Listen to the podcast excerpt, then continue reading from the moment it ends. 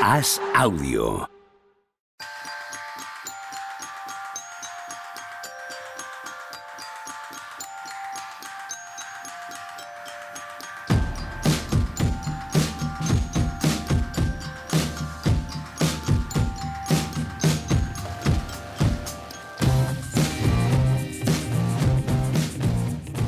¿Qué tal? Hoy estamos a jueves 27 de octubre del año 2022. En vez de un enfermo, hoy tenemos dos. ¿Qué tal, Tony Vidal? ¿Cómo estás? Bueno, iba a decir muy bien, pero muy bien no. Bien, Muy pues. bien, no. Yo ahora sí que estoy de verdad como Juanma, dos días y medio sin salir de casa. Bueno, no he hecho otra cosa que ver partidos.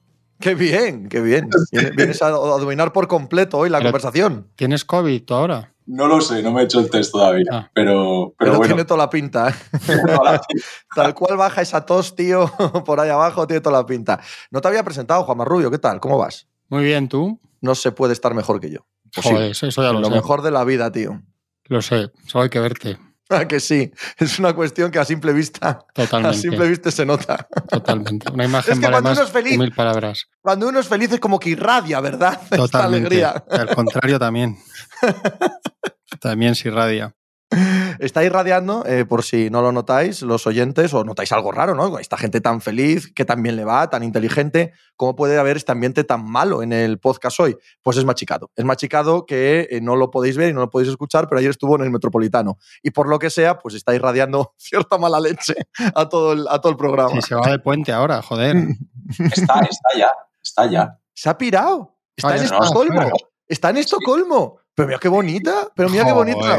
Pero qué cabañón se ha alquilado el jodido. ¿Cómo paga el as, eh, tíos? O sea, cuando dijo que íbamos a hacer cosas es- especiales este año, se refería a que las iba a hacer él. Pero No. está monísimo el tío ahí, es verdad. Así se, le ve de, así se le ve de contento. Paga bien el as, chicos, porque cuidado, ¿eh? Cómo, cómo se menea machicado. Qué silencio. silencio estampa. Silencio estampa, por lo que Yo me he sea. quedado ahí con la palabra. y al otro le ha entrado un ataque de tos, por lo que sea. No todo es dinero, además, ¿eh? Eh, no, no, no todo. Hay Salario- también, hay también inversiones en bolsa, hay, Salario emocional. hay activos, hay inmuebles, hay un montón de cosas en la vida, tío. No todo es pasta, El efectivamente. salario emocional. ¿Qué, qué concepto, ¿eh? Joder. ¿No os, madre mía. gustaría, ¿No os gustaría coger a solas 10 minutillos en una habitación cerrada al que lo inventó? Totalmente. Bueno, y sin, y sin estar a solas, me da igual.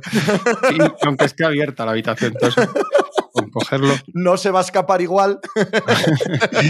Eh, ¿sabéis un dato? Se me olvidó el otro día comentarlo y, y- y me pone de muy mal humor. Cuando hablábamos de Halliburton y Mazurin, de, los, de la pareja de los, de los Pacers, ¿os habéis fijado los números que llevan? No. Es que uno, lle- uno lleva el cero y el otro el doble cero. Y Sí, sí, pone- sí, sí, sí, sí me, sí me había fijado, Pero- sí, pero correcto. ¿qué, qué coño es esto, tío? Que al ser ¿Cómo dos números ser? es, es diferente. Pero, pero como que es diferente. sí, son dos números.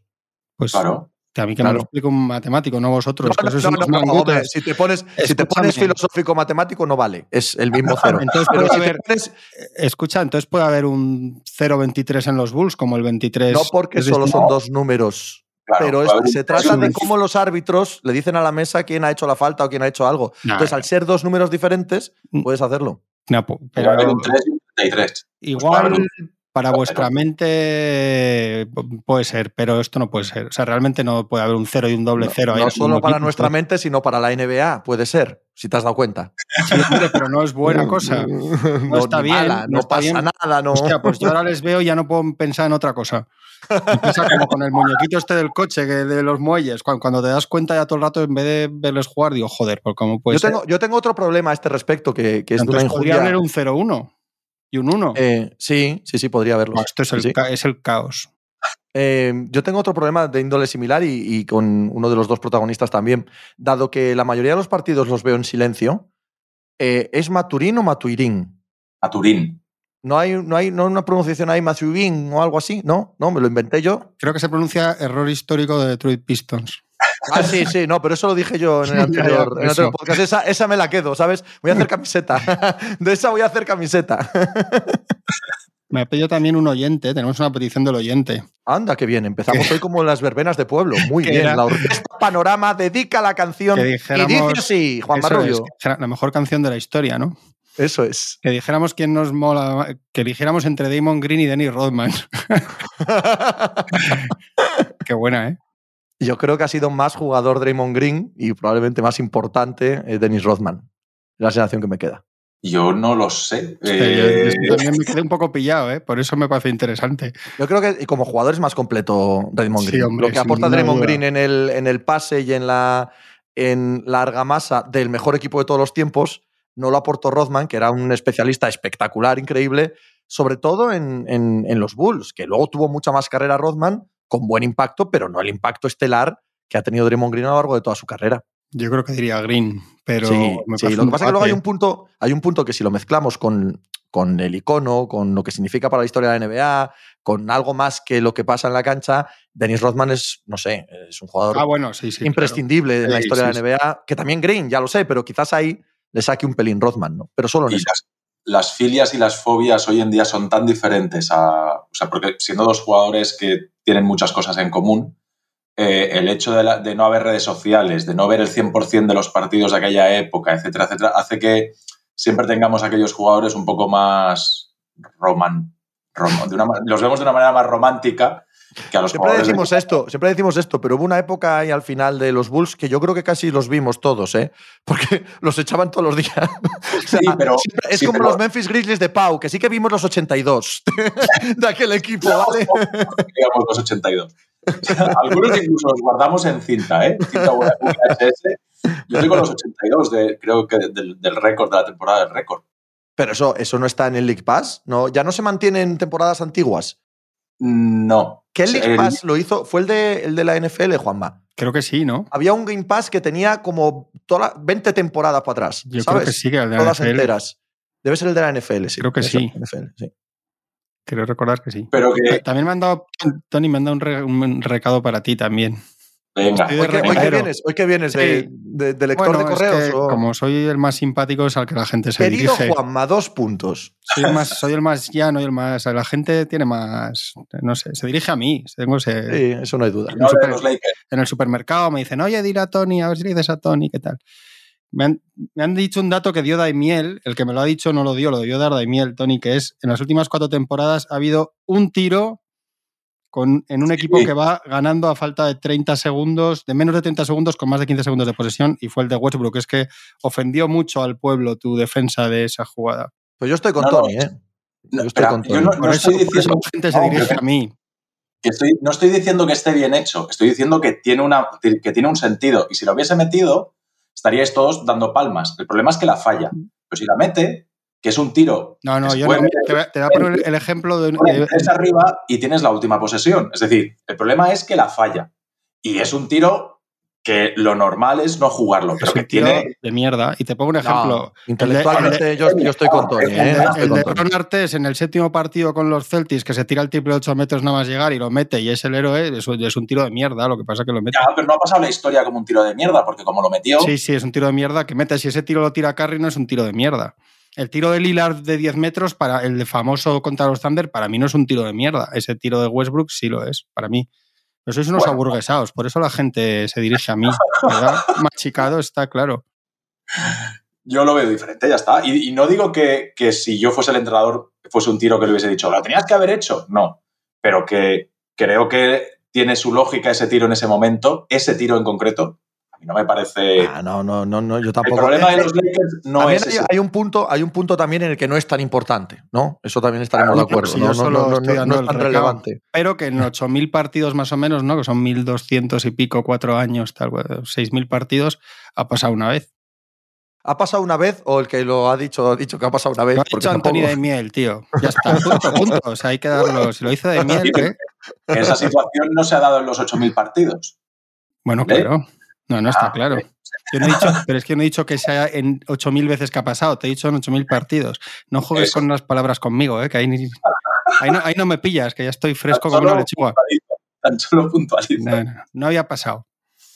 Nada más, nada más. Está muy bien Sí, sí. las cuentas de Westbrook. ayer, ayer que con, con ese, con esa mente, ¿no? Que vio así la jugada, podía haber, si hubiera nacido 60 años antes, se hubiera descifrado Enigma muy rápido y se hubiera acabado la Segunda Guerra Mundial el día que atravesan Polonia los nazis. Pero nació después, jugó al baloncesto y se dedica a de- deducir cómo ganar partidos de baloncesto, lo cual Ayer, ayer, sin embargo, palmáis sin ningún mal tiro de Russell Westbrook. ahí está. Porque hay que. Hay que palmáis, con cerebros normales, ¿vale? Hay que Jugando tener normal y palmáis como campeones igual. ¿eh? de todo tipo. Claro, claro. Hay que saber, no, hay que limitarse a un plan. Se ha vuelto a. Estaba ya mal de la espalda, Davis, otra vez. Vaya hombre, vaya hombre. Se notó, mucho, se notó mucho, ayer porque, porque, es verdad que Jokic no, no le ha hecho un hijo en todas y cada una de las, ¿no? Eh, de todos los enfrentamientos recientes, no le ha hecho un hijo todas y cada una de las veces. Va a salir con el triple de la burbuja. Hostia, no, pero en, en, aquella eliminatoria defienden él y, Howard muy bien a, a Jokic en la Queda claro, queda claro. Sí, sí, sí por ejemplo. Hablamos de después pero, de la burbuja, sí. Eh, esto, de todas formas, a mí, yo veía esta mañana los comentarios y me hace gracia porque con los bueno, con todo lo que se habla mucho, con los Lakers es porque se habla mucho. Me imagino que pasará igual con el Madrid, con tal. O sea, no, no, no con el Madrid no. Hay un debate bastante sano y mesurado. claro, quiero decir, quiero decir, cuando hay mucha opinión y tal, pero pasa que la gente se hace unas opiniones de algo y luego se las reafirma solos cuando eh, el que está ahí no lo hizo. O sea, la gente era como, ahora como no está Westbrook perderán y no sé qué, ya no es culpa de Westbrook. Y nadie, nadie sensato de los Lakers dice que la culpa de todo sea de Westbrook ni que sin Westbrook vayan a ganar. Y luego no juega Westbrook, pierden y la gente dice, lo vayas nada. Pues sí, ya, ya lo sabemos todos, tranquilidad. Si yo ya dije el primer día, lo bueno de los Lakers es que no pasa nada. O sea, todo da igual. Pasa lo que pasa, da igual. Juega Westbrook, no juega Westbrook, que da igual, todo da igual. Todo da lo mismo hay que ser feliz, como decía Pepe. Ese es el eh, mensaje. Hay que ser feliz, eh, aún así, ¿no? Que haya tres equipos que no han ganado partidos todavía y dos si quieran ganarlos, es sorprendente. Es sorprendente que haya un montón de equipos que no quieren ganar partidos, ganando partidos, y de los tres que todavía no han ganado ninguno, Sacramento y los Lakers, sí quieran ganarlos. Es una, no sé, es, una situación, yo la, la denomino detroitpistoniana. Cada cual, claro, la llama como quiera. Yo, Los Ángeles Lakeriana. Está siendo raro, ¿eh? Está siendo raro y hay muchos equipos haciendo muchos errores. Eh, y yo tengo un poco la sensación de pretemporada total, de, lo, de tenis, de los errores no forzados. Pues eso, yo, claro, imaginaos dos días y medio, pues, pues me he visto partidos como un loco y, me lo he encontrado en un montón de, de encuentros y de equipos de errores no forzados, de, pases a la grada, pero tampoco cosas complicadas de pases al pie, de botando, mm, se te escapa el balón y lo recupera el rival, de un montón, un montón de. yo lo que he visto, Tony. según, según lo describes, parece de verdad un circo. sí, sí, no, no, es verdad. a mí lo que sí me da el ojo es muchísimos partidos o, equipos en partidos que tiran muy mal. O sea, porcentajes de tiro de tres bochornosos ah, constantemente. Me da la sensación que los equipos juegan igual que hace dos años, pero meten menos tiros. No sé si es por principio de temporada o por qué. Mi reflexión es que los buenos jugadores que han decidido que no es pretemporada que hay varios, están eh, infinitamente por encima del resto de la liga. Más de lo habitual, que ya es una liga de superestrellas, básicamente. Los jugadores que han empezado bien, ¿vale? Booker, Tatum, Moran, Antetokounmpo, ta, ta, ta, ta, ta, están acojonantemente por encima. O sea, aparecen absolutamente imparables, ¿no? Eh, sin, ninguna capacidad de defensa enfrente ni nada, más de lo habitual encima. Que creo que tiene razón, o sea, va eh, en la misma línea de lo que estabais diciendo, ¿no? Que hay un aroma casi de equipo sin hacer. A mí, lo, a mí, lo, que me preocupa más que lo que dice Tony, que puede ser verdad, lo, a largo plazo y por sacar una conclusión de 10 días un poco precipitada.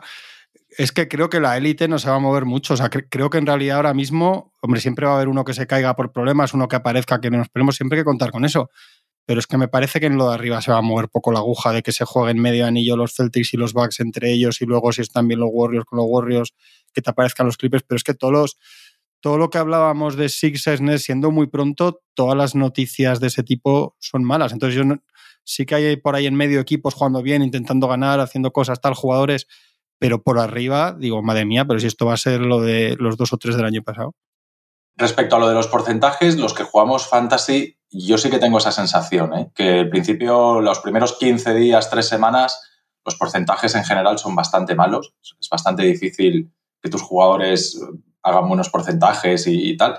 Y esto, lo de la élite, yo creo que por la zona por la zona de en medio sí que va a haber muchas sorpresas. Quizá como candidato al anillo seguimos teniendo los mismos. Yo sigo con la pedrada de, de los Nets, a mí me gusta lo que veo, a pesar de que van como van. A mí me, yo, no tiene. Este equipo te gusta? ¿Qué te gusta? Yo, yo, los he visto hoy. Hostia, a, mí, a, mí, me parece que. La decadencia absoluta. O sea, la segunda parte, cómo los atraviesan, pero sin oponer ni la más mínima resistencia, tío. O sea, ante tu, ante tu solo tenía que andar hacia el aro. Eh, me, ha parecido es que no pueden, aunque quieran. Es que yo, yo, no creo que no quieran, es que no pueden poner resistencia. Como el día de Memphis, es que es una sucesión de, de, si circulas tres segundos tienes un tiro fácil. Eh, es que si fuera eso, es que hay veces que parece que tienen que ir andando hasta debajo del aro. O sea, que la cogen, se meten debajo del aro y meten una canasta fácil.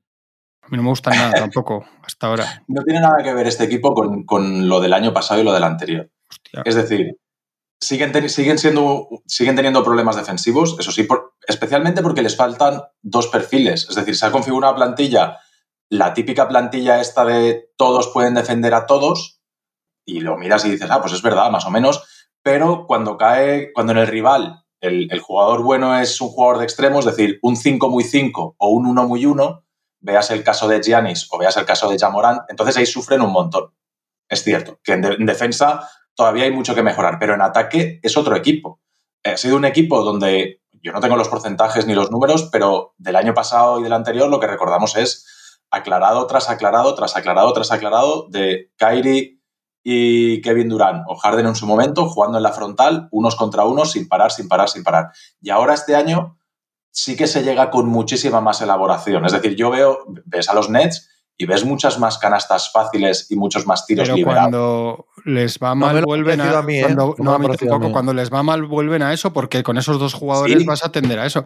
Yo lo que, lo que no veo optimismo es en la defensa, primero porque no, no me ha dado ningún motivo nada en tres años para pensar que va a hacer una defensa digna de ahí y segundo porque no sé quién va a defender de ese equipo. Cuando juegan los que tienen que jugar no sé quién defiende. Lo único igual Durán y Durán yo creo que se pasa por alto que aunque hace sus números y tal, cada vez hay un pasito menos de de, la dominación que hacía antes, si no, no estarían con el récord que están. En algún partido lo habrían ganado. O sea, yo creo que yo creo... más allá de todo lo demás, empiezan a ser un poquito peor que en sus primes también. Pero es que no sé, porque cuando juega Seth Curry no defiende.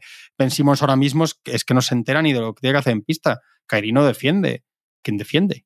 A mí, de ben Simmons, a mí de Ben Simmons hubo un. O sea, por, por darle un pelín a, la teoría de, Tony, que ya digo que yo no, no la veo, ¿eh? No, igual es, pero yo desde luego no, no la siento. Yo también creo que sigue habiendo mucho aclarado y si no es aclarado, sí que noto mucha canasta mágica de Kevin Durant y de Kyrie Irving. Ayer mismo hay un montón de canastas de, talento puro que no tienen nada que ver con el juego. Y lo de Simmons es súper preocupante por la irregularidad. Yo sí que recuerdo eh, uno de los partidos que fue eh, Toronto el, fin de semana pasado frente a Toronto Raptors que ganan, ¿no? Yo creo que es el único que ganan de lo que va de temporada.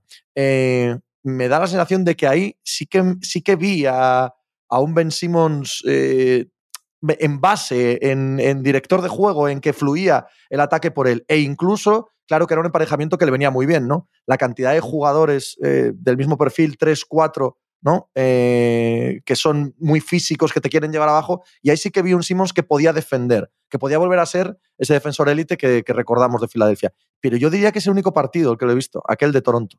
Estoy tirando de memoria, igual me, igual me lo estoy inventando. Yo creo que a Simmons hay que quitarle el balón de las manos ya. O sea, me parece un error, me parece una tontería que Simmons, para que se sienta partícipe, tenga que coger el balón en la línea de fondo después de canasta y llevarla hasta la línea de tres y soltarla. Entonces, para eso, que la cojan ya directamente los que van a generar para los demás. Es tontería llegar al logo y en el logo decirle a Kyrie, va, arranca tú la jugada. Eso es una chorrada. Y, cuanto más estático, menos ha de botar el balón Simmons. Eh, me, parece que son cosas que hay que ir retocando en ese equipo y hay que ir mejorando. Eh, pero sí que creo que en ataque, a mí me parece un equipo que está intentando hacer algo. El partido de ayer, eh, el partido cambia, ellos están ganando la primera mitad, jugando cómodos y a gusto, mucha transición, mucho ataque rápido, etcétera. Y entonces se, acabó, la siesta Hay cuatro o cinco jugadas en las que hay decisiones arbitrales dudosas. Yo no voy a decir que pierden por los ah, Tony. No, no, no, no, no, espera, déjame terminar. No estoy diciendo que pierde por el árbitro. Nice se pega el calentón, lo echan a la calle y ahí cambia el partido. Ahí cambia la dinámica del partido. Ese es el momento en el que ellos pasan de estar 5 8 puntos arriba a 4 o 5 puntos abajo. Yo no estoy diciendo que iba a hacer a, su, a los arrasan, tío, los arrasan. Pero que iba a hacer más, a sus cara a ¿Eh? No sé. ¿Qué va a hacer? ¿Ponerle caras Nas a Yanis ante Tocompo en la segunda parte? Yo lo que digo es que el, partido lleva una dinámica y hay una expulsión del entrenador de los Nets y ahí cambia la dinámica del partido. Estoy diciendo si tiene razón o no tiene razón. Eso es otro debate. Pero ayer los Nets no llegan ni desde el primer minuto les, les no sé, yo creo que después de hacer... Y, es cierto lo que decís de Giannis, ¿eh? que Giannis se pone en plan MVP de las finales. Sí, sí, sí. Necesitan a un Giannis MVP de las finales, de las finales para ganarles el partido. ¿eh? Claro, pero, no para ganarles. A ver, no para ganarles, para hacer una segunda parte en la que no los ven delante. En mi opinión, vamos, eh, por sensaciones. La, segunda mitad es, es un atropello. Sí, sí, sí, sí, sí. ¿Sabes? No, Es, no es que como se pone como un MVP de las finales y están canasta, canasta, canasta, canasta y acaban decidiéndose en el último tiro. Ostras, es que, es que no los ven delante. El control de la zona de Brook López, y no es solo Yanis. Es que no está Middleton, no está Middleton, han ganado de 12 la primera parte, no sé, o sea, puede ser un partido. son los únicos invictos de la NBA, ¿eh? O sea, está, sí, pero, claro, claro, evidente, que son los máximos favoritos. Pero es que el día de Memphis no es por una cosa, el día de Milwaukee no es por otra, es que vamos a ver el día que es, porque es que a mí resulta, Simmons primero había que darle el balón porque tenía que crear, porque pasaba como Mike Johnson. Ahora hay que quitarle el balón y hay que ponerlo de falso pivot, pero claro, es que debajo del aro no acaba jugadas porque no tiene confianza y como le van a hacer faltas y va a tirar tiros libres y no los va a meter, no quiere tener el balón. Entonces, claro, tiene que ponerlo de falso pivot, que a la vez es cuatro, que a la vez es no sé qué, tienes que ponerle cuatro tiradores solamente así. O sea, al final es, es supeditar tanto tu forma de jugar a un jugador que probablemente no está en condiciones de ser un jugador de élite ya, Oye, que igual de todas maneras está jugando de maravilla, ¿eh? Que yo, tampoco estoy tan de acuerdo. Tampoco estoy tan de acuerdo en que hay que quitarle el balón. Claro que me retrotraigo a ese mismo partido mítico contra Toronto Raptors, pero yo lo vi bien de base. Yo lo vi bien de base en ese partido. Es el único, el único partido que he visto bien a los Nets en, es lo esta único temporada. que puede hacer ya, porque él, y él, lleva el peso del partido en ese, no puede recibir y tirar, evidentemente, eso lo sabemos. Porque es que ya quedó claro en la eliminatoria con los Hawks que no puede jugar debajo del aro porque le pegan golpes y no quiere tirar tiros libres. Entonces, es que es desesperante lo de este hombre, que igual dentro, oye, igual es verdad que está oxidado, como dice Nas, y dentro de un mes está jugando como en 2019, no lo sé, pero a mí se me hace desesperante verle. O sea, se me hace como estar esperando a, pues eso, a que, a que Anthony Davis sea el 2018, que hay equipos que, no, que no chuflan y no chuflan, coño. No sé. Yo soy optimista y, creo que ahí está trabajando para que esto mejore. Y no lo sé si acabará mejorando o no, pero, pero sí que me parece que hay trabajo que otros años me he echado todo el año esperando y diciendo, pero aquí no hay ningún planteamiento de nada, aquí no se está intentando nada, aquí el entrenador está diciendo, oye, mira, haz lo que salga de las narices y Kevin Durant y Kyrie Irving, ahora te las juegas tú, ahora me las juego yo. Y este año sí que tengo otra sensación.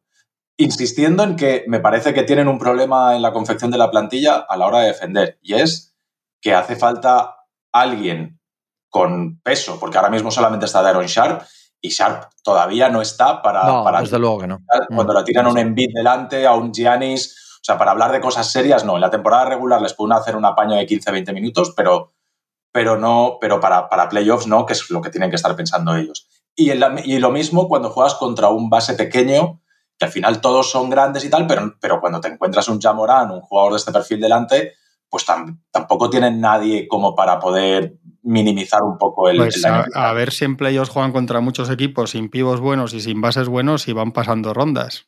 No, hombre, pero dice Tony que eso tiene mala solución, es lo que está diciendo, que eso hasta que, no tienen ese tipo de jugadores. tienen un defensor exterior, salvo que Simmons resucite, yo no lo veo, y si ves, ya, ya y lo Simmons ya, es un defensor interior. Simmons yo creo que, es más defensor interior que, exterior. Que Kyrie, Patty Mills, Harry cuando esté. ese rol. Y no está para Royce O'Neill y no está ya. Sí, pero Royce O'Neill, es, que, es que Royce O'Neill es lo que nos imaginamos el de hace tres años, que al último Royce O'Neill lo tienen que sentar los jazz en playoffs porque no, porque no funciona. Eso es lo que digo, que, es que al final, claro, con el mejor Royce O'Neill que nos imaginábamos y no el del Gran Canaria, con el mejor vencimos de no sé qué, el Durán de 2000, es que son tantos como, y con un entrenador, porque es que yo sigo, yo, yo todo lo que dices tú, yo he visto también el partido esta noche, igual soy mucho más simple a nivel de visión táctica de las cosas, pero yo no veo absolutamente nada en ese equipo más que que tienen dos tíos porque van a ganar partidos cuando metan muchos puntos o perderlos como les ha pasado. Van a, van a Memphis y metiendo casi 40 puntos los dos no les llega. Porque no, Memphis... Porque no, pero no es que no defiendan, como volvemos al inicio de, la argumentación en la que yo también estoy con Juanma, en que me parece que es muy complicado que esto cambie. No es que no defiendan porque no quieran, es que defienden, entre otras cosas, por lo que has dicho tú, eh, Tony, de que no tienen eh, los hombres adecuados, y dos, que es que no tienen absolutamente ningún esquema, sistema, nada trabajado en defensa, más allá de esperar de ponerte delante del tipo y que no la meta. No hay nada más. y esta noche, aun, con con Antetokounmpo en eh, nivel MVP, leñe, es yo he visto a Antetokounmpo sudar para hacer partidos como el de hoy. Y hoy sospecho que se ha ido pensando, madre mía, o sea, que me pongan estos delante todas las noches. O sea, con estos no sudo para ganar. Es que yo creo que sí que han intentado ganar este partido, el de Memphis. Claro. No creo que sea un problema de actitud. de que es peor. O sea, me parece peor, por ejemplo, la actitud. O sea, el lenguaje corporal y la actitud me parece peor la de los Sixers, por ejemplo, que la de los Nets. Lo cual me, me parece mm, preocupante también por eso. Y sobre todo es que no sé quién va a ordenar nada ahí, porque es que no, es que ya llevan muchos partidos de Steve Nash como entrenador de ese equipo. No es un entrenador nuevo. El equipo no ha cambiado tanto. O sea, no ha cambiado. mm, ¿Qué es? Royce O'Neal, claro, el Ben Simmons ya lo tenían desde febrero del año pasado, aunque no haya jugado, no sé. O sea, ¿qué, qué hay nuevo? ¿Qué tiene que hacer? ¿Qué, qué, qué tiene que redescubrir Nash de esa plantilla? ¿Qué, tienen que, qué tiene que probar Jugar. que no probaba en abril? Tienen que jugar juntos. O sea, llevan Joder. los. Sí. eh, Ben Simmons, Kyrie Irving y Kevin Durant han jugado cuatro partidos juntos. Cuatro. Sí, sí, cuatro pero, o sea, programas. pero vamos a dejar, vamos a dejarles 15. Sí, hombre, 15. pero es que no puedo esperar a hacer este programa hasta dentro de 15 programas. Entonces estoy diciendo, yo he dicho lo que me parece No, ahora. pues, Eso lo estamos haciendo Oye, ahora. si luego, son, si luego son el Pues, campeón, yo te lo firmo, que no serán los Celtics, ojalá, pero no, pero no lo veo. No, no, no, no tengo ni, no pongo ni un, ni un- euro de esperanza ahí, la pongo toda en el- los otros de esta noche. pues yo, Sí, sí, ponla, que ponla, ponla en Milwaukee. Tú ponla en Milwaukee sin miedo. Esa es mi, esa es mi, mi, mi- mi al- mi altarcillo de aquí a junio es Giannis Antetokounmpo. yo creo que vamos a ver mejor a los, a los Nets. ¿eh? Hombre, que seguramente. están haciendo las cosas que se tienen que hacer para que vayan mejor las cosas. Ahí, Seguramente. Y yo creo de verdad que hay un, que hay un cierto traspié ya de un jugador como Durán. Y me pareció, en los, me pareció el año pasado en la serie contra los Celtics, ya lo dije aquí. eh.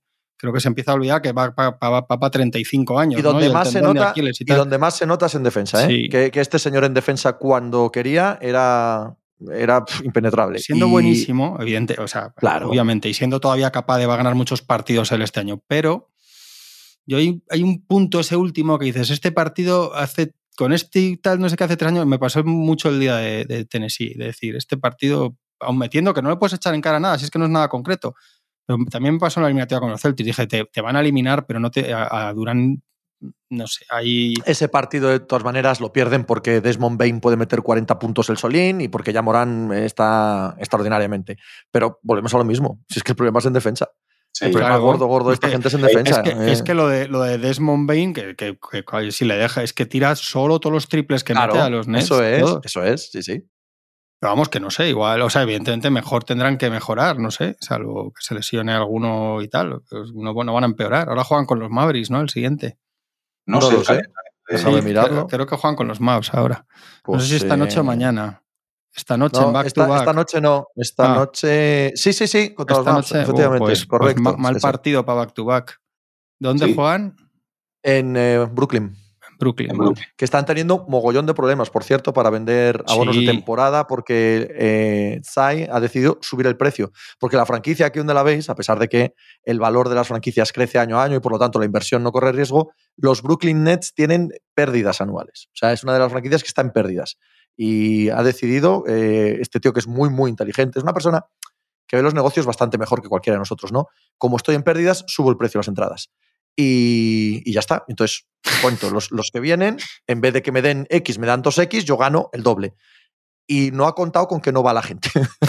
no ha contado con que al subir el precio de las entradas ha dejado de ir la gente. Le Y falló. aunque, aunque venden entradas eh, diarias por el tema Sí. del turismo en Nueva York, etcétera, lo que es abonados, eh, me parece que es el equipo de la NBA que menos tiene. Último, y, último. y cayendo. Sí, es sí. tremendo. Es que, claro, Sí. el, el Creo efecto que tiene como social. 4.000 abonados o por ahí, ¿eh? no el, tiene más. el efecto social en un equipo así de que vayan mal es muy grave porque ellos tenían que intentar el semi-sorpaso, que no iba a ser nunca sorpaso, pero intentar recuperar un poco ahí en la ciudad los Knicks y tal. No, coño, y que es todo lo que puedes soñar una franquicia Claro. de NBA sobre el papel. Durán, Irving, Nueva York, fin, ¿no? Claro. O sea, lo que siempre nos han vendido que esto es lo que atrae a la gente. Y bueno, Pero la en este no. caso, el- los chascos deportivos en este caso no han ayudado a intentar ahí. No, Evidentemente no se va a convertir en una, igual que pasa con los Clippers, son ciudades, son tan, tan, tan claros ahí la, la idiosincrasia de los Knicks y de los Lakers, pero, pero tienes que, tenían que haber rascado ahí más. Y es que ha sido muy duro estos años, joder, entre lesiones, vacunas, jaleos, tal, ha sido muy chungo. Y ofensas. Es un equipo que ofende. Porque si tú tienes un equipo de mierda, no o un equipo en construcción sí. o tal, pero este equipo es ofensivo, tío. Sí. Es ofensivo. Es como que te da rabia que no sean buenos, ¿no? con los jugadores que tiene. El partido de esta madrugada entre Milwaukee Bucks y Brooklyn Nets cambió, según Tony Vidal, con la expulsión de Steve Nash y ahí hubo un cambio radical del partido. Este podcast cambiará al haber echado del bar en el que estaba en Estocolmo eh, a Javier Machicado, ahora por las ¿eh? calles de Estocolmo en un, en un parque y haciendo, estamos viendo una especie de película de estas de terror en primera persona. Da la sensación de que le persiguen, que, ¿no? Como que se mueve, va, viene. ¿Cambiará la dinámica del podcast? Mira, se ha vuelto a cortar. Españoles por el mundo, ¿eh? no, pero españoles sufriendo por el mundo. Os digo una cosa más. Eh, los cuatro partidos de los Nets son contra Milwaukee, que está 3-0, contra Pelicans, que está 3-1, contra Memphis, que está 3-1, y contra Toronto, que está 3-2. O sea que tampoco es que el inicio haya sido demasiado bueno. ¿sabes, ¿sabes por qué están con esos récords? ¿Sabes por qué están con esos récords? Porque han ganado los Nets, entre otras cosas. ¿Eh? Pues bueno, pues si no estarían, si no estarían 2-1, 2-3. Sí, hombre, que sí. sería un eh, calendario mucho más asequible. si los Brooklyn Nets hubieran ganado, sería un calendario más asequible. Y con, escucha, que, con, que a los Pistons, a los Magic y a estos Durán y tal les van a ganar, ya te lo digo yo. Pero que, no, que para eso no hace falta que trabajen mucho eso que dices tú, que, que si me ponen a mí a entrenarlos, ganan a, Orlando Magic. El año pasado acabaron séptimos, ¿eh? Claro, pero eso que cuando les toque una semana Orlando, Houston, los Lakers y tal, ya, harán 4-0 esa semana, pero yo digo las sensaciones. Igual que ¿Veis a estos Brooklyn Nets, los que hemos visto hasta ahora, y está bien, ¿eh? ¿no? La, proyección que podemos hacer a, futuro. Entre los seis primeros del este, es decir, mejores que el año pasado. Yo sí. Mm, yo, no les veo para ganar. No sé lo que va a pasar ahí con los demás y tal. Igual sí que quedan por delante de otros, pero de los tres primeros no. Y para ganar series gordas de playoffs tampoco. Ahora mismo, claro. es que es hablar de lo que hemos visto en 15 días.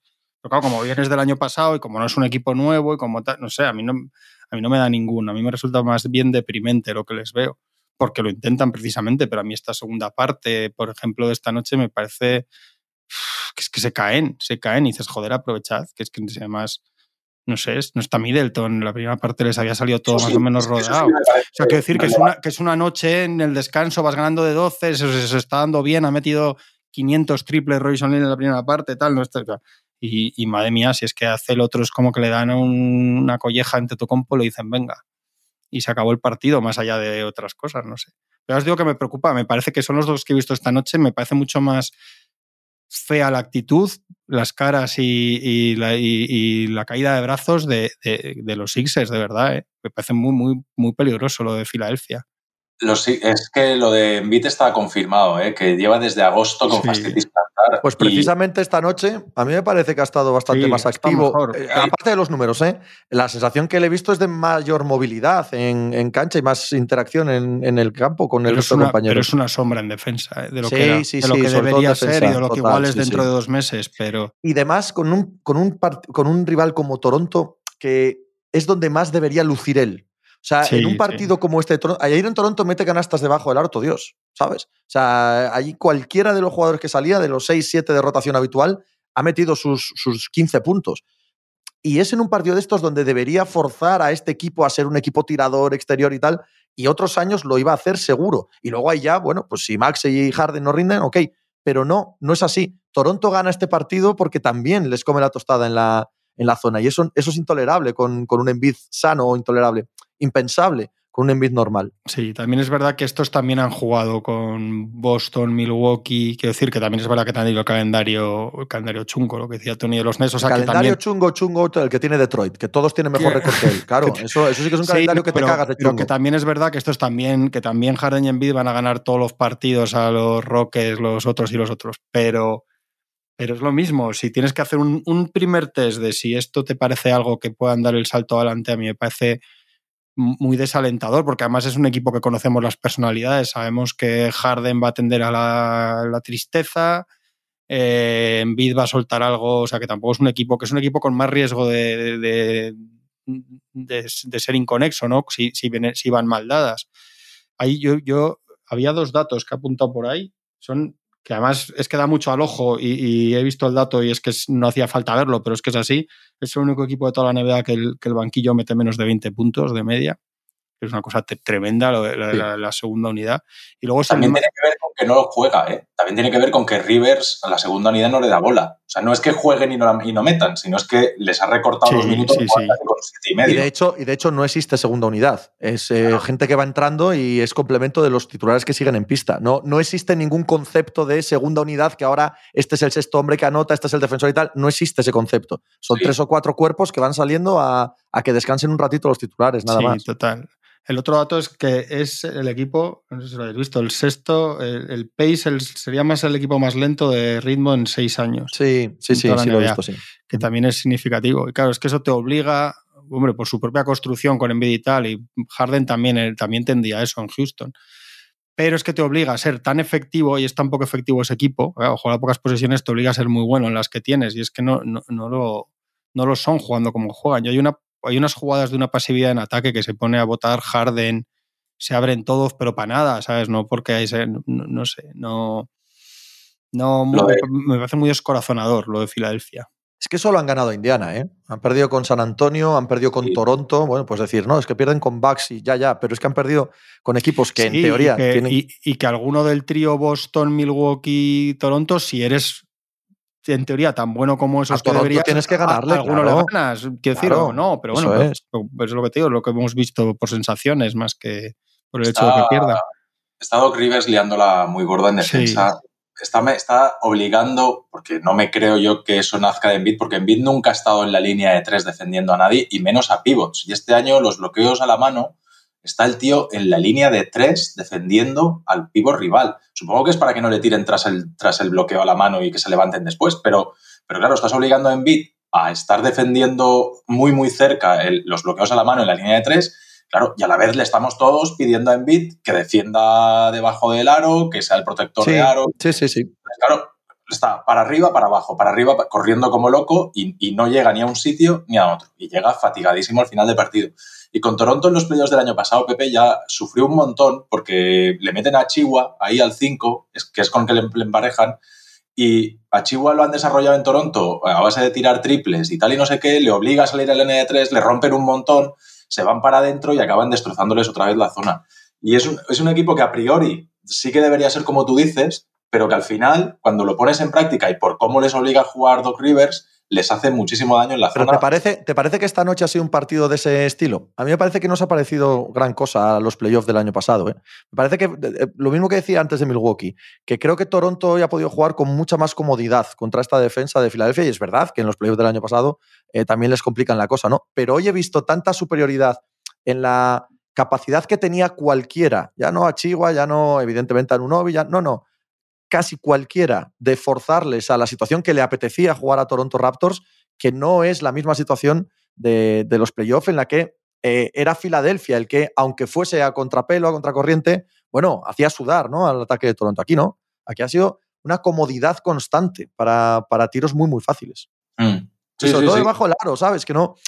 Eh, chicos, si te obligan a salir fuera, si te obligan al triple, bueno, ahí, ahí te mueves, pero que no tengan que moverte en exceso. Que con un par de pases se planten debajo del aro y una bandeja y una bandeja y otra bandeja, ostras, ostras, eso, es, eso no, no puede ser un equipo como Filadelfia, porque por lo mismo que decía Juanma, si no tienes ritmo en ataque, si no eres tan eficiente y encima cada tiro que te viene detrás es canasta fácil, estás muerto. Con un equipo tan físico como Toronto, estás muerto.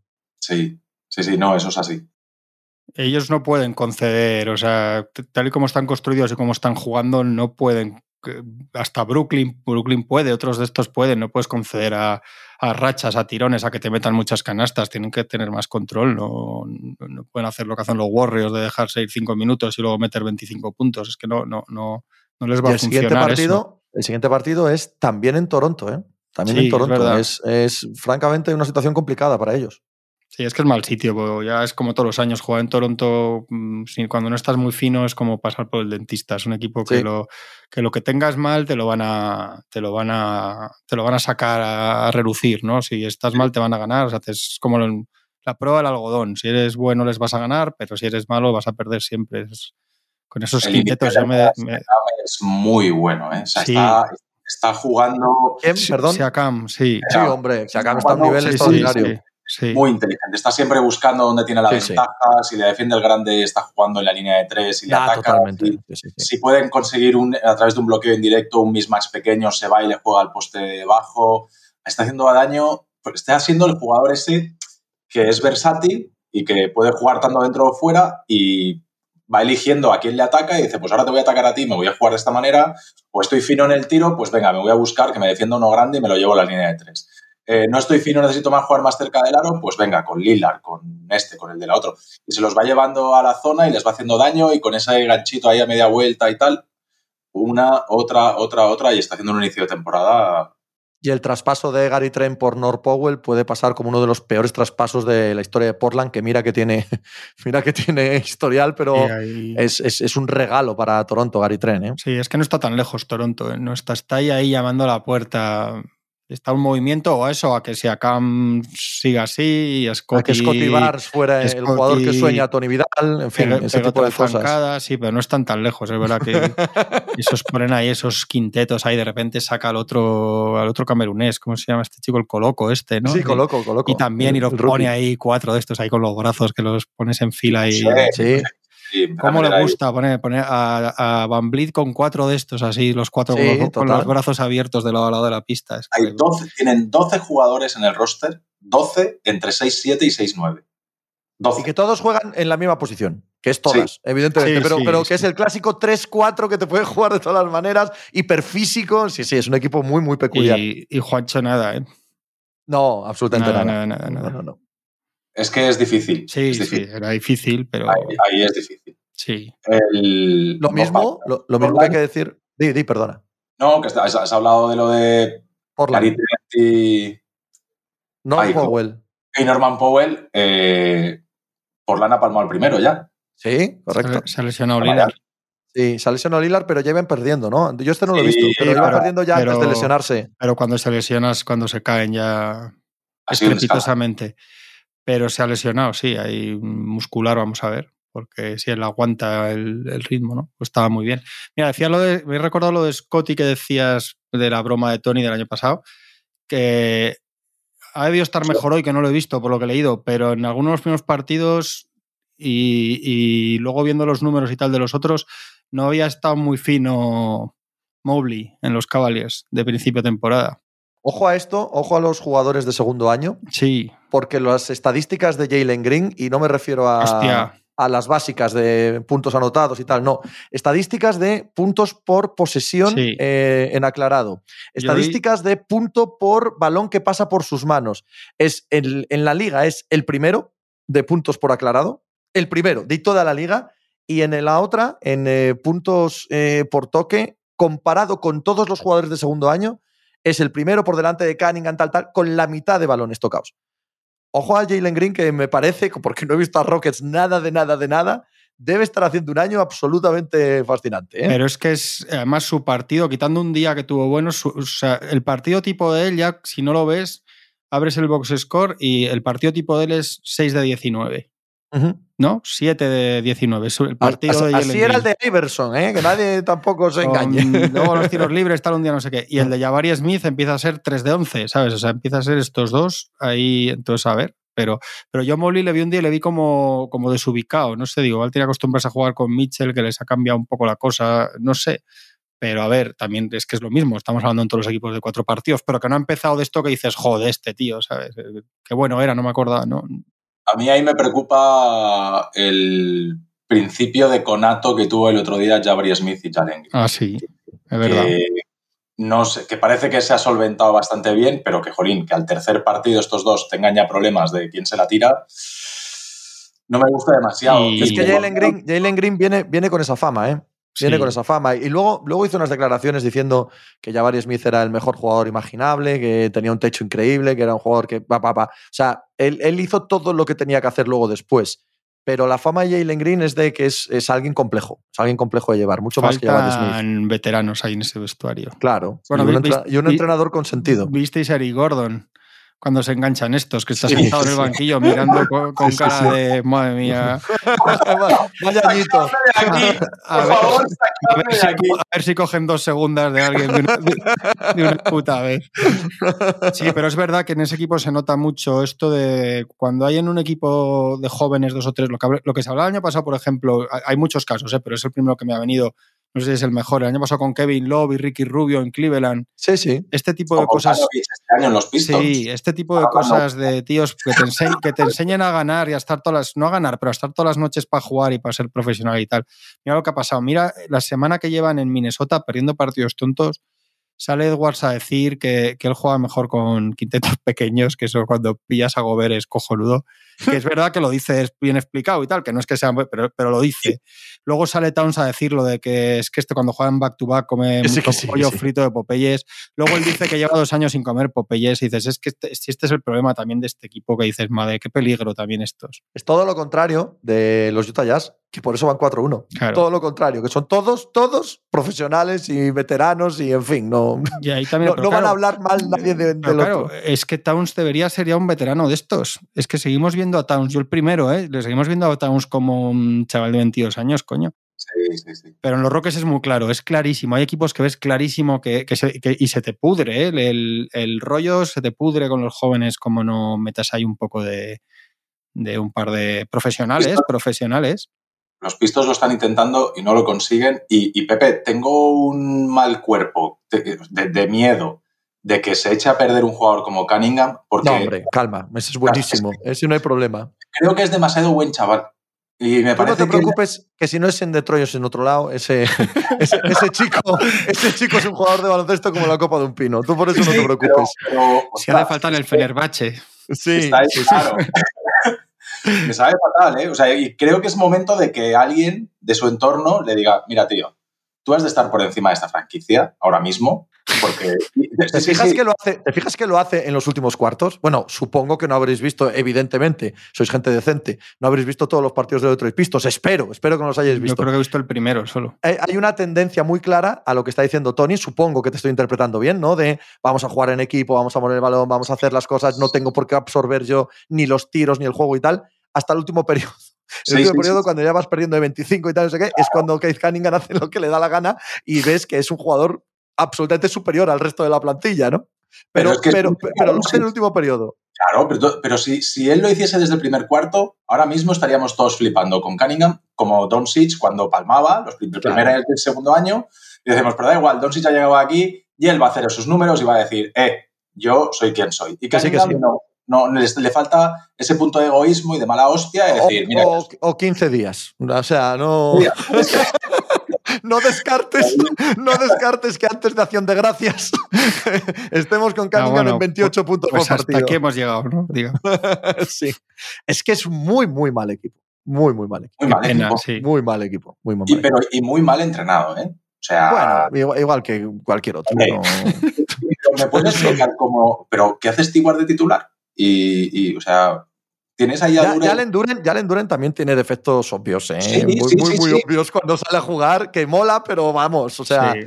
Pero si tú lo pones a jugar, a lo mejor un día acaba quitándose. Pero es que, ¿tú, aunque- tú crees que vas a salir a jugar en esta liga, eh, aunque solo sea por jerarquía, con dos rookies en el quinteto titular y un tío de segundo año de base Sí, es y tal? que- Hostia, es eso que no a va a pasar. veces- a Eso no o sea, va veces a uno pasar. cuatro, A veces no darte oportunidades es malo, pero dártelas demasiado también. Claro, igual igual claro, tiene que ir más sí, sí, sí. despacio este, no sé. Porque igual también en 15 días la gente está diciendo este ya no vale.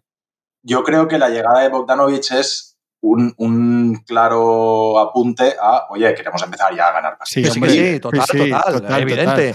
Total. Es- Troy, Weaver, Troy Weaver lo tiene clarísimo, el general manager. ese ¿eh? Aparte de, claro, pero, pero eso es una gota en el océano. Bogdanovich es una gota en un océano de, de inutilidad. Otro que estará contento también, Bogdanovic. Mucho, A sus mucho, mucho. años, a sus años, verse Porque tiene ahí. que, tiene que estar muy feliz en la ciudad. O sea, lo que es en Ann Arbor, eh, visitando eh, Chapel Hill, en fin. Hay que hablar de cosas. mía. Después nos dicen que solamente rajamos. Hay que hablar muy bien de los Suns y muy bien de Devin Booker.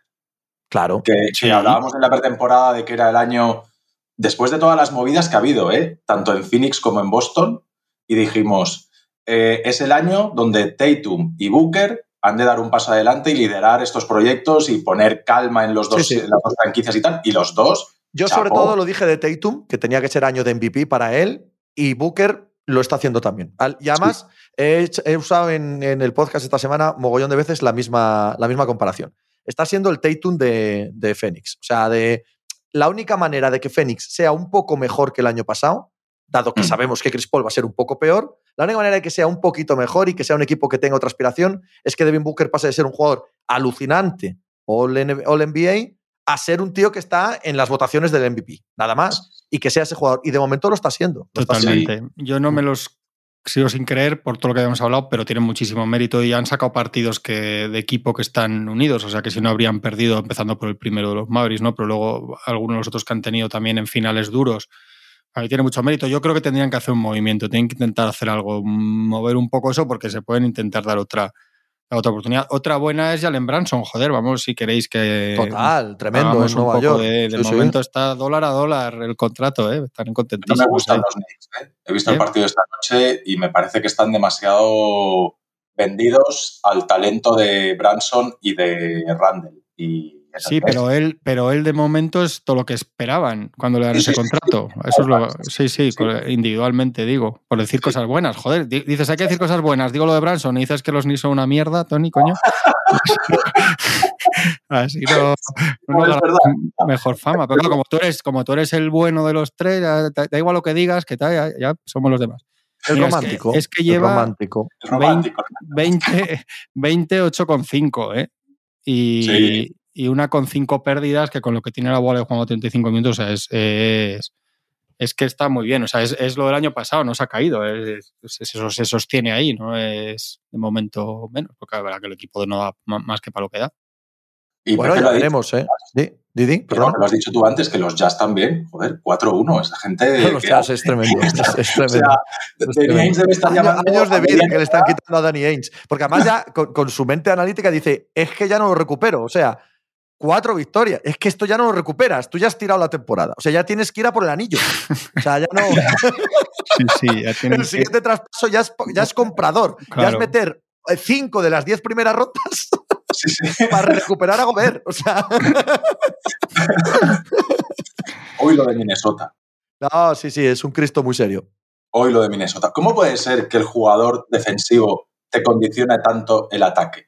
O sea, es que de repente ha cambiado el ataque de, la franquicia porque te ha llegado un jugador defensivo y dices, pero ¿por qué lo involucras tanto en el ataque? Si debería ser un jugador que no te influye casi en el ataque, porque sabemos que en ataque es más limitado. Bueno, no, no, no lo entiendo como este tío tenía las cosas tan claras el año pasado y ahora de repente condiciona, o sea, el juego de Towns, de Edwards y de D'Angelo Russell, con el talento que tienen en las manos estos tres para meter canastas, está todo condicionado para que Gobert ponga bloqueos y continuaciones. O sea, no tiene ningún sentido lo que ha hecho Finch este año en los Wolves, pero ninguno. Estoy Los Timberwolves, los Timberwolves van 3-2 y han jugado contra tres Sí, equipos. Sí, sí. Thunder, Spurs y Jazz. O sea, Sí, sí. cuidado. Y, y lo que os decía, que es que hay vestuarios que no van, o sea, las malas noticias no son iguales en todos los lados. O sea, ahí es que hay un golpe malo de viento, sale Towns a los micrófonos y ya tiene el lío. Están todos muy cómodos, están fuera de posición. Towns está como si fuese Michael Bridges, o sea, Claro, abierto en una pero esquina, si la les- bola. Si le sumas que Gobert sabemos, lo que sabemos de él es que no tiene buena reacción a las situaciones de mucha presión competitivamente. Towns parecido, no es que sea el mejor líder del mundo, como decíamos, tal, no sé qué. Edwards no lo sabemos, es muy gracioso, muy simpático, muy buen chaval y muy bueno, pero no sabemos lo que pasa. De Angelo Russell va a su bola, es que tampoco parece un equipo configurado para, para apretar los dientes y empiezan 3-10. Os Pero cuento bueno, una buena joder, noticia. Y vamos a decir cosas buenas, Tony, coño. Eso es, ahí vamos con la, con la cosa buena de este tema. ¿Sabéis cuál es el siguiente partido de Minnesota Timberwolves? Los. Ángeles Ah, Lakers. sí, sí, sí. ahí está. Di- Dios aprieta, pero no ahoga. Que, ade- que además es el. ¿Juegan él? ¿Cuándo juegan estos? Viernes, noche del viernes. Es este, es que no sé si es este el que le retiran. Claro, es que igual es cuadraría por ser Minnesota el rival, el que le retiran la camiseta a Josh Mikan, los Sí, Lakers. sí, es este, es este, es este, esta noche. Que va a estar esta noche de viernes, A viernes ver o si sábado. sale Jenny Bass o Pelinka ahí a, a dar un discursito al centro de la pista. Verás Sobre que- la grandeza de los Lakers, la grandeza de la que- franquicia. verás, tal, que, ¿no? verás que ovación estruendosa. Pero si la mayoría del público de los Lakers no sabe ni, ni quién Ni- juega en los Lakers, ni, el récord que ni llevan, ni contra quién juegan, hombre. Escucha, ¿por qué no tiene, por qué no tendrá Mika en la camiseta retirada todavía? Joder. Es porque la va a tener ahora. ya, tío. coño, pero, pero, pero Las cosas, sus tiempos. es raro, ¿no? Muy raro, muy raro. Podríamos sacar digo. otro tema de retirada de camisetas de algún jugador de los años 80 que quizás te apetecería. poner encima de la mesa, Juan Rubio. Ya llegará, ya todo se andará. No, porque luego dicen que nos ponemos de mal humor, joder, y hay que estar, contentos. Sabéis que, este sabéis que Mikan no veía nada, ¿no? No veía un pijo. Eso se contaba, sí. Y cuando le hacen comisionado de la ABA, la ABA cuando nace quieren a un, un jugador importante de comisionado y se van a por este y este está viviendo en Minnesota con un negocio y les dice que, que no tiene ninguna gana, pero que si le ponen la oficina allí y tal, entonces la ABA, que hacían todo así, cogen y cogen las oficinas de la ABA y las plantan en, Minneapolis. Y es, y, es, cuando ponen el famoso balón tricolor este, que es mítico, y lo ponen porque Mikan no soportaba los balones marrones porque cuando jugaba no veía nada. Claro, también es verdad que tampoco le hacía falta porque como Mikan en su época la cogía debajo del aro sin saltar y la metía, pero no veía nada y por eso viene el balón tricolor que fue el, gran pelotazo de la ABA y que se les olvidó se les olvidó registrarlo y no, y no sacaron un pavo de todos los valores tricolores que vendieron que se corrieron. Ya está, esa es la historieta de hoy. No, es fascinante. Es una historia fascinante. Hay, un libro de verdad que se llama Loose Balls, al que le guste hay un libro sobre la ABA, de estos de oral story que llaman, ¿no? Estos que son todo frases de los protagonistas enlazadas. Se llama Los Balls de Terry Pluto sobre la ABA, que es uno de los libros más chulos de historia. Es que lo de la ABA es una cosa que no se puede creer todo lo que pasaba. Todos los entresijos ahí contados.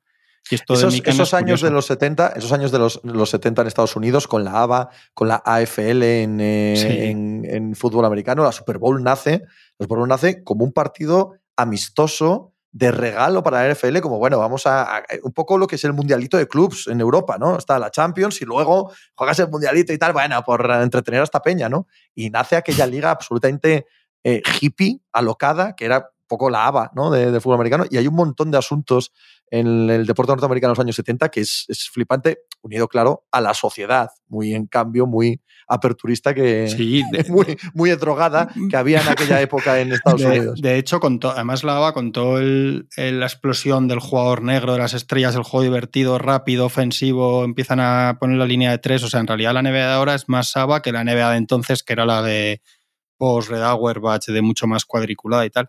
Pero sí que es verdad que a mí me hace gracia que, que se pasa por alto en los en los rankings de jugadores y en la historia, parece que pasamos de Chamberlain a Russell a, Berry Magic y en parte es porque se, bueno, y, Karim en medio, claro, pero que es que se olvida mucho a jugadores que estaban en la ABA o porque no juegan la NBA, porque hay años, claro, Julius Ervin y compañía, les sumas los años de ABA, la NBA, sus estadísticas y anillos y All-Stars y sería muchísimo más. Moses Malone hay muchos. Lo mismo, sí, sí. Artis Gilmore un montón, claro, pero Luego hay otros que ni siquiera llegaron casi a jugar a la NBA o llegaron ya muy tardíos. Entonces ahí se hace, hay un bache de muchos jugadores muy míticos, setenteros, muy guays, que se, se olvidan un poco por eso. Y las cuatro, bueno, los Spurs eran, eran ABA, eran los cuatro equipos que pasaron. y, Gervin, ya jugaba en ABA, ¿no? Cuando, sí, sí, sí. Claro, o sea, que es otro. Sí, hay o sea, que hay, una distorsión ahí de estadísticas y eso. Y lo que miras en Wiki cuando buscas un jugador estos, los All-Star, el no sé qué, no sé cuántos, que, que es que cuando sumas a les das la verdadera dimensión a muchos tíos. El mejor caso es Julius Erving, claramente. Pero primero, pero muchos.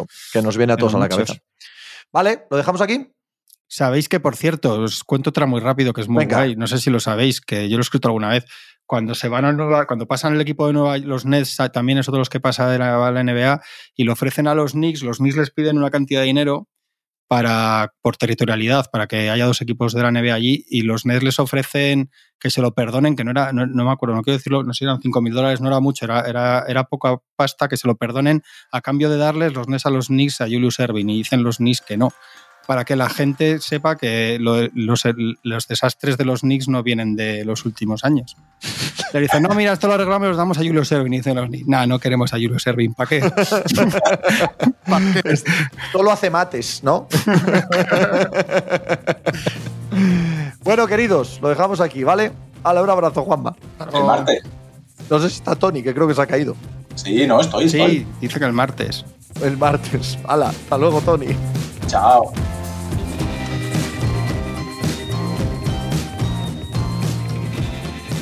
Pues muchas gracias por habernos acompañado en NBA Mínimo de Veterano. Muchas gracias por haber escuchado este podcast que es original de As Audio con la producción de Javier Machicado y la realización de Vicente Zamora.